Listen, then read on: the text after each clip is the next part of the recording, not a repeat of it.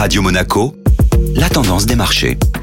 Radio Monaco place à la tendance des marchés avec Société Générale Private Banking. Bonjour Agnès Amoir. Bonjour Benjamin. La semaine dernière, les marchés actions ont encore enchaîné des records. Très animés par exemple des résultats, les marchés actions ont évolué en hausse la semaine dernière. Les marchés européens ont ainsi progressé d'environ 2% sur la semaine. Le marché japonais, notamment le Nikkei, a franchi le seuil des 39 000 points et affiche une hausse de 16% depuis le début de l'année. Outre-Atlantique, les marchés ont été très euphoriques à la suite de ça exceptionnel du fabricant de semi-conducteurs Nvidia, dont les puces sont utilisées pour l'intelligence artificielle la capitalisation boursière de la société a d'ailleurs franchi la barre symbolique des 2000 milliards de dollars. Et qu'attendons-nous cette semaine? De nombreuses publications macroéconomiques sont prévues cette semaine. Nous aurons des détails concernant l'inflation aux États-Unis, en zone euro et au Japon, et sur les indices d'activité en Chine. Le chiffre européen concernant l'inflation sera regardé de près, d'autant plus que la Banque Centrale Européenne se réunit la semaine prochaine, le 7 mars exactement. Également démarre aujourd'hui la 13e conférence de l'Organisation mondiale du commerce à Abu Dhabi, alors que le monde affiche de nombreuses tensions géopolitiques et que la guerre en Ukraine vient d'entamer sa troisième année de conflit.